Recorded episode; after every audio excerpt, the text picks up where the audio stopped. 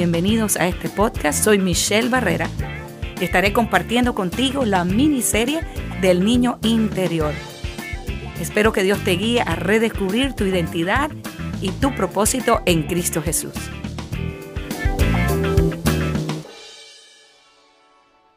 Hola, bendiciones para todos. Gracias por estar nuevamente aquí acompañándome en estas sesiones de la miniserie del niño interior. Quiero abrir el capítulo de hoy regalándoles un versículo que se encuentra en el capítulo 61 del libro del profeta Isaías. En realidad son varios versículos y los quiero leer para ustedes y dárselos como un regalo para que tengan esperanza de lo que Dios está haciendo y va a seguir haciendo en sus vidas. Él escribió, el Espíritu del Señor está sobre mí, porque me ha ungido el Señor, me ha enviado a predicar buenas noticias a los pobres, a vendar a los quebrantados de corazón, a publicar libertad a los cautivos y a los prisioneros, apertura de la cárcel, a proclamar el año de la buena voluntad del Señor y el día de venganza del Dios nuestro, a consolar a todos los que están de luto, a ordenar que a los afligidos de Sión se les dé esplendor en lugar de ceniza, aceite de gozo en lugar de luto, manto de alegría en lugar del espíritu angustiado, y serán llamados árboles de justicia, plantío del Señor para gloria suya. Quiero rápidamente decirles lo que esta palabra significa. Y fue el rollo de Isaías el que Jesús tomó cuando entró ese día a la sinagoga y leyó delante de todos y quedaron asombrados. Y cuando terminó de leer el rollo, él dijo, esta escritura, esta profecía se cumple hoy delante de los ojos de ustedes, lo cual trataron de matarle. Pero lo que el Señor estaba tratando de decir ah, es que tenemos buenas noticias para todos aquellos que se sienten pobres de espíritu, aquellos que necesitan que su corazón sea vendado por el dolor, aquellos que se sienten prisioneros y cautivos por el pecado, por el pasado, por la falta de perdón, por las heridas de las que hemos estado hablando, por los traumas. Él no se estaba refiriendo solamente a las personas que están prisioneras físicamente. Acuérdense que Dios se especializa en el corazón y Él está interesado en tu corazón. Cuando Él te mira, Él puede ver mucho más allá de lo que es tu físico, porque en realidad esto que vemos es solamente una maleta que carga nuestro espíritu, lo que nosotros somos en verdad. Y nuestro espíritu está aprisionado. Pero Él dice que proclamemos el año de la buena voluntad de Él y de la venganza del Dios nuestro, porque quiero que sepas que Dios es justo para no olvidar lo que te han hecho. Y Él es justo para no tener por inocente al culpable. Él va a entrar y Él va a juzgar y Él va a traer su justicia y su juicio a las personas que te han herido y que te han dañado. Pero para Él poder tratar con aquellos que te han herido, Él necesita que tu corazón esté limpio, que esté transformado. Para Dios poder tomar en su mano la justicia y hacerla de la forma correcta, tu corazón necesita estar libre de toda falta de perdón y de todo pecado. Y dice aquí que Él está cambiando tu luto, tu ceniza, por alegría, por danza, por baile, por libertad. Todo ese tiempo que has venido de luto, llorando por las cosas que te hicieron, como si siempre tuvieras que estar deprimido. Déjame decirte que este es el tiempo en que Dios retira ese manto de oscuridad de tu vida y trae luz, trae alegría. Y sientes que puede ser ya llamado un plantío de Jehová, es decir, que eres su jardín. Cuando eres el jardín de Dios, para gloria de Él, es porque ya tú eres una persona transformada por su poder. Así que quería regalarles esta palabra porque vamos a tratar hoy un poquito más a fondo el tema del trauma del abuso sexual. Y sé que es un tema que nos puede poner los pelos de punta, que nos puede ocasionar temor, tensión, estrés, tanto para aquellas personas que han sufrido abuso, que hoy en día las estadísticas dicen que es un alto índice y porcentaje de la población, pero también para aquellas personas que aunque no lo han sufrido, han tenido a alguien cercano que sí lo ha sufrido. Y quiero contarles que es el tipo de abuso que tal vez produce los daños traumáticos más profundos, porque muchas, muchas limitaciones críticas son violadas cuando hay un tema de abuso, cualquier tipo de abuso que sea. No lo vamos a minimizar, ni lo vamos a justificar, ni lo vamos a espiritualizar. No vamos a decir, ah, pero es que eh, para qué me vestí yo tan provocativamente está justificando el abuso. No, pero es que fíjate, ah, fue mi culpa porque está justificando el abuso. No, al abuso le vamos a llamar como es No importa que sea un abuso menor, un abuso mayor o un abuso de cualquier tipo, puede ser un abuso verbal, psicológico, emocional, espiritual, sexual. No importa el tipo de abuso, le vamos a llamar por su nombre y sabemos que aunque un tipo, algunos tipos de abuso pueden producir más daño o daños más profundos en nuestra psiquis y en nuestro espíritu, igualmente es un trauma muy, muy profundo y que debemos tratar. Porque cuando un niño viene al mundo, cuando tú naces al mundo, tú aprendes a confiar. La virtud de la confianza se desarrolla cuando vives experiencias, por ejemplo, de bebé, estás en tu cuna y tienes hambre o tienes sueño o tu pañal está mojado y lloras. Entonces, si un adulto entra a la habitación y y te carga y te consiente y te canta una canción y te arrulla y te dice, ya te vamos a cambiar el pañal, no te preocupes mi amor, y te habla con voz tierna y te cambian el pañal y te producen eh, esa sensación de bienestar que no tenías porque estabas mojado. Tú empiezas a desarrollar una virtud que se llama la confianza. Les invito que estudien las, las etapas del desarrollo de Eric Erickson y ahí van a entender un poquito mejor. Entonces, ah, si ese bebé que está llorando porque tiene hambre, en vez de recibir en respuesta un biberón que le calma el hambre y lo hace sentir amado y cuidado y que puede volver a dormir con tranquilidad, recibe un grito, entonces en vez de desarrollar la virtud de la confianza va a quedar un vacío enorme. Y aunque él no puede razonar ni entender lo que está viviendo, su alma está ya siendo formada, sus emociones están siendo ya formadas y empieza a quedar ahí un trauma marcado. Entonces, si el bebé no aprende la confianza, ni la dependencia, porque acuérdense que entonces eso va de la mano. El bebé empieza a confiar porque eh, estaba dependiendo y recibió la respuesta adecuada. Pero si en vez de, la respuesta correcta a su, a su dependencia y rendición total, porque, porque no puede cuidarse de sí mismo, no solamente recibe una respuesta inadecuada, sino que eh, ese niño recibe ah, el atropello y el traspaso a esos límites, entonces lo que va a entrar en su psiquis, en su interior, en sus emociones, es una sensación de confusión.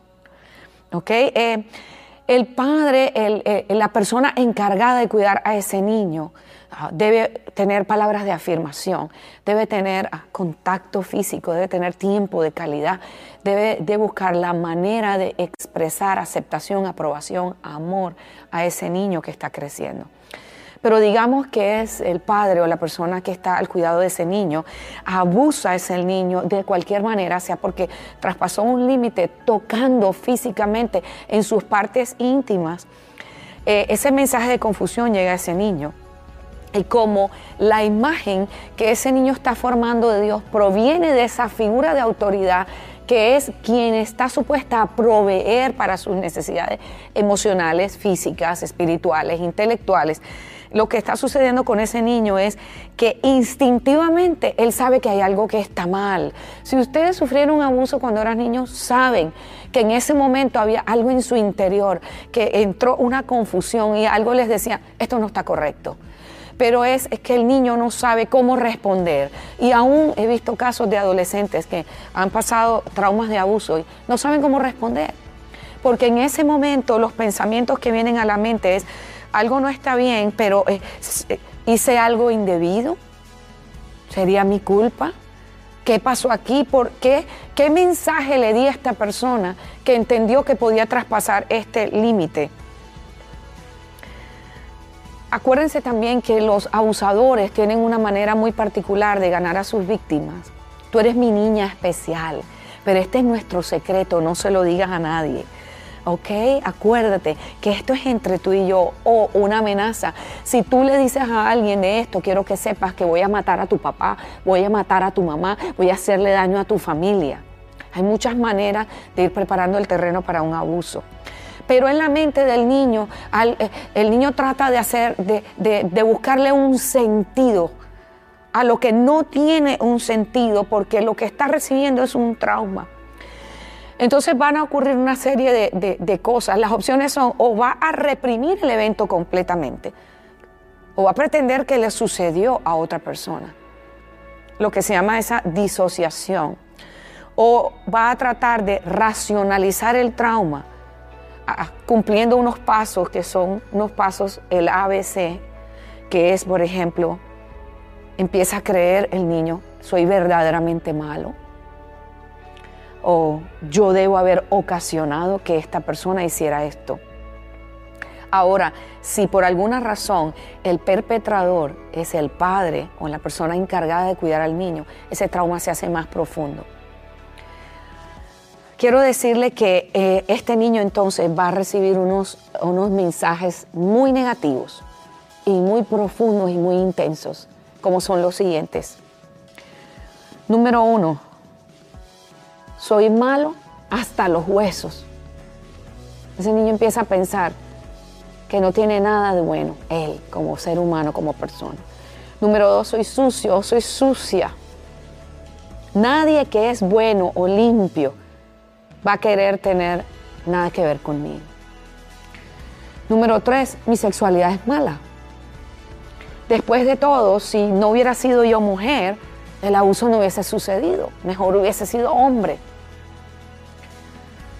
Número cuatro, Dios está asqueado conmigo. Número 5, Dios debe pensar que soy malo porque después de todo no me protegió.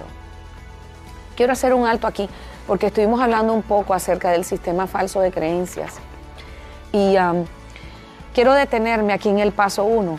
Cuando nosotros examinamos el proceso de cómo se crea el sistema falso de esas expectativas y creencias, en el paso 1 vemos la experiencia dolorosa, la injusticia, el abuso, el trauma, el abandono, el rechazo, lo que ocurrió en tu vida o esa herencia familiar que recibiste, que fue eh, provino del mal ejemplo de tus padres o de tu familia o de una tradición guardada por tu familia ah, por generaciones, como ocurre en Latinoamérica, que muchas veces para formar a los hombrecitos se les lleva a los prostíbulos para que prostitutas tengan relaciones con esos niños y no, no se entiende y no se han dado cuenta que eso es típicamente un abuso, es un abuso sexual, porque el niño no sabe lo que está sucediendo. Y eso es tradicional en muchos países latinoamericanos, se considera que el niño se le está haciendo macho. En vez de entender que se le está ocasionando un trauma profundo y ese niño se, se obliga a sí mismo a volverse ese macho que se espera de él y nunca trata tal vez con la profundidad de esa herida y así llega a enamorarse, llega al matrimonio, a hacer daño en sus relaciones íntimas. Así que en ese paso uno, esa experiencia traumática queda grabada y marcada en tu, en tu espíritu y en tu alma. Pero allí es donde Satanás aprovecha para sembrar esa mentira, esa creencia profana, esa creencia falsa, como las que yo acabo de leer aquí, porque puede haber muchas más y yo solamente les he citado algunas muy básicas, que son las que normalmente aceptamos y recibimos como verdades cuando pasamos un abuso. Soy sucio, soy malo hasta los huesos. Dios debe estar asqueado conmigo. Nadie que sepa que yo pasé por una experiencia como esta va a querer nada que ver conmigo, porque van a sentir lo sucio que yo soy. quiero que tengan mucho cuidado y entiendan que si nosotros agarramos el momento en que esa mentira se sembró en nuestras vidas, entonces vamos a poder desenmascarar a Satanás. Porque si tú te das cuenta y analizas tu vida hoy en día, te vas a dar cuenta que cuando tú tratas de entrar en intimidad con alguien, estos son los mismos pensamientos que están en tu subconsciente. Y quiero rapidito explicar la diferencia entre el subconsciente y el inconsciente. Porque nosotros tenemos una mente inconsciente, que es un archivo que puede estar a flor de piel, pero lo podemos recordar si hacemos un trabajo o un esfuerzo. Por ejemplo, yo entro a un salón y aunque mi mente está enfocada en un punto fijo, hay algunos otros detalles que yo puedo agarrar y que quedan en mi mente subconsciente. Pero mi mente inconsciente es un archivo profundo que tiene que ver con cosas que están guardadas de mucho, mucho atrás. ¿Y qué sucede? Que yo necesito tal vez una sesión de consejería o un tiempo íntimo con Dios para que su Espíritu Santo entonces pueda revelarme lo que está en esos archivos guardados. Me encanta el ejemplo de la película de Bruce Almighty, porque él llega a este lugar y cuando se encuentra con la figura de Morgan Freeman, que es el que representa a Dios, y saca una gaveta de archivo, el archivo se abre y es una gaveta larguísima. Y eso representa todos los años que nosotros hemos vivido y todas las memorias que están guardadas en ese archivo. Pero Dios tiene la capacidad, por ser omnisciente, omnipresente y todopoderoso, de ir a esos archivos de tu memoria y de sanar y transformar ese pasado. Por lo que es importante que entendamos que Jesús puede visitarnos a nosotros en nuestro pasado. Por eso les aconsejaba en una sesión anterior que le pidan en oración, Señor, visita mi pasado, visita al niño interior que está en mí, que está herido Visita ese espíritu del niño herido en mí. Y no sé si les conté, pero igual se los quiero compartir de nuevo, que Dios me puso a hacer esto por mis hijos. Mis hijos estaban aún pequeños. Cuando el Señor me puso a hacer oraciones de, de esta manera. Señor Jesús, visita a mis hijos en su pasado, en el espíritu herido de ellos, porque todos vivimos en un mundo herido. Yo no puedo pensar que porque mis hijos los estoy entrenando en la palabra de Dios, no tienen heridas. Todos tenemos traumas y heridas y muchas veces los padres hasta creen que conocen absolutamente toda la vida de sus hijos. Pero nosotros como padres debemos orar por ellos, debemos pedirle al Señor que nos revele cuáles son los traumas del pasado de ellos y, y que Él pueda visitarles allí para que Él entre a sanar. Porque cuando el Señor visita, esto es específicamente lo que Él va a hacer y con esto voy a cerrar um, este tema de hoy. Uh, me encanta el ejemplo de Sadrach, Mesach, Abednego, porque cuando, cuando ellos fueron echados al horno de fuego, y, el rey se asomó para ver quiénes estaban allí. El hombre que le preguntó le dijo, rey, no echaron a tres varones atados de pies a cabeza en el horno de fuego. Y el rey dijo, sí, bueno, ¿cómo es? Perdón, el rey hizo la pregunta. Y el rey dice, ¿cómo es que entonces veo a cuatro varones, no tres, sueltos, no atados? Y el cuarto es semejante al Hijo de los Dioses. Sabemos que Jesús entró al horno de fuego donde estaban Sadrach, Mesach y Abednego porque Él tiene el poder para entrar a tu horno de fuego. Él puede entrar allí en, el, en esos momentos que Satanás preparó para tu destrucción. Él puede visitarte. Y es tremendo porque aunque tú en el horno estés atado, cuando Él entra, a tu experiencia dolorosa, a tu memoria dolorosa, a ese trauma que tú viviste. Él va a entrar para desatarte, para traer libertad a los cautivos, para sacarte de esa cárcel, para cambiar tu tristeza por gozo, para quitar ese manto de dolor, porque el abuso trae vergüenza y te roba la capacidad de tener intimidad. Del que hemos venido hablando, para que tú te relaciones con las personas desde tu exterior y tu, niño interior, que es tu verdadera identidad, no salga, sea libre y entre en contacto y tú experimentes lo que es la verdadera libertad. Cuando Jesús llega a tu horno de fuego, dice la palabra de Dios que cuando el rey ordenó que lo sacaran del horno, algo impresionante y sobrenatural ocurrió. Sus turbantes, su ropa, su calzado, nada tenía olor a humo. Dice la palabra que ni siquiera había rastros del humo. ¿Qué pasa cuando, cuando una persona que está cerca de ti fuma o cuando tú entras a un lugar donde están fumando? Inmediatamente el olor del humo se te pega en la ropa. Y yo sé que Dios dejó ese detalle registrado allí en la palabra para que nosotros supiéramos que si Él no permitió que quedara un rastro del olor del humo, mucho menos que se quemaran, porque ni siquiera sufrieron un rasguño, pero cuando Él, él incluye ese detalle, de que ni siquiera está el olor del humo en sus vestiduras. Estoy segura que lo que Él quiere decir es que cuando Él te visita en tu horno de fuego, cuando Él va a tu pasado, a tu trauma, a tu experiencia dolorosa y entra para sanar y restaurarte, te deja como nuevo y no queda ni siquiera el rastro del humo de esa experiencia dolorosa. Una de las cosas que Dios me mostró que Él es capaz de hacer es que cuando Él visita tu pasado y Él transforma la memoria dolorosa en una memoria con su presencia, es cuando Él te muestra que aunque tú sentiste que estabas solo, Él te revela que Él estaba allí contigo. Cuando tú puedes ver que Jesús estaba presente en el momento de tu abuso, mi amado, te vas a dar cuenta que Él te protegió y que Él guardó tu vida.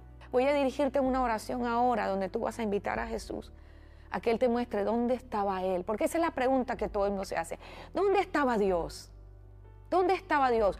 ¿Por qué permitió que eso me pasara a mí? ¿Por qué no me protegió? Yo le hice esa misma pregunta a Él. Cuando Él me pidió a, mi hija, cuando mi hija estaba bebé, ¿me entregarías a tu hija? Yo le dije, no, no. Porque si tú no me guardaste a mí, ¿qué me garantiza que la vas a proteger a ella? Porque yo también viví mi abuso. Pero ¿sabes qué? El Señor sí estaba contigo, como estaba conmigo. Y te lo va a revelar en unos instantes. Así que yo te invito que tú hagas esta oración conmigo y le digas, Padre Celestial, te pido que me muestres, Señor, dónde estabas tú en ese momento en que yo sufrí ese trauma. No tengas temor. Cierra tus ojos y así con tus ojos cerrados, con tus ojos cerrados, quiero que busques a tu alrededor. ¿Dónde estaba Jesús? Porque quiero que sepas que Él estaba allí. Quiero que le preguntes. Pregúntale lo que le quieres preguntar sin temor y déjalo que te responda. ¿Sabes qué? Una vez que tú ves a Jesús en el momento de tu trauma, adquieres la verdad absoluta de Dios para esa memoria. Ya no es el abusador acabando con tu vida. Ya vas a ver a Jesús guardándote y preservando tu vida con propósito. Porque Él tiene un plan escrito para ti y Él lo va a cumplir. Dale las gracias por lo que Él te ha mostrado hoy. Si viste una luz, si viste una figura, si viste una imagen, si escuchaste una palabra, quiero que sepas que ese era Él respondiendo a tu oración. Si tú no has visto nada todavía, no te preocupes, porque más adelante en una de nuestras charlas vamos a aprender cómo remover esos bloqueos para poder ver y escuchar lo que el Padre nos quiere hablar. Les bendigo. Espero que estén avanzando en su proceso de sanidad y transformación. Que Dios esté realizando una gran restauración en sus vidas. Hasta la próxima y muchas bendiciones. Bye bye.